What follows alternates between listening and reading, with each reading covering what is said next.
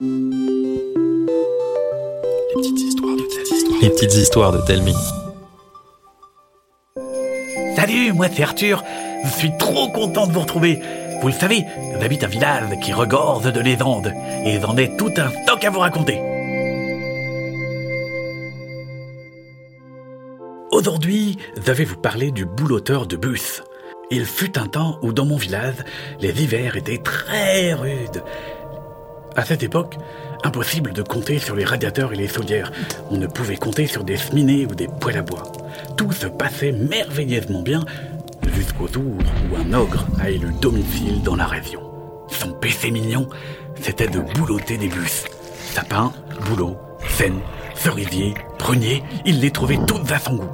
Si bien que, chaque hiver, il débarquait dans le village pour toutes les boulotter. Les habitants étaient frigorifiés, terrorisés et fort embêtés. Ils n'avaient pas les moyens de faire appel au service d'un chasseur de monstres, et aucun d'eux ne se sentait de taille pour aller l'affronter, ou pour oser lui demander d'aller gloutonner ailleurs. Heureusement, Anna était là.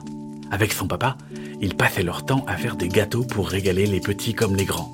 Leur spécialité Des gâteaux tubulaires nappés de chocolat. Lorsqu'ils cessaient, ils se craquelaient. Anna avait toujours trouvé que ça leur donnait un air de bus. D'un coup, l'évidence la frappa. Si elles travaillaient un peu leur gâteau, elles pourraient en faire des bus plus vrais que nature et remplacer toutes les bus en bois par des bus en chocolat. Tous les habitants mirent la main à la pâte. Toutes les cuisines turbinèrent à fond les ballons, si bien que le piège fut tendu juste à temps. Sans surprise, l'ogre succomba aux délices pâtissiers. Il engloutit toutes les bus en chocolat et fut pris d'une violente indigestion. Il avait si mal au ventre qu'il rentra chez lui en jurant qu'on ne le reprendrait plus à manger une seule bus. Personne ne le revit. Mais depuis tout ce temps, chaque hiver, tout le monde dépose une bus en chocolat devant chez lui. Juste au cas où un ogre repasserait par là.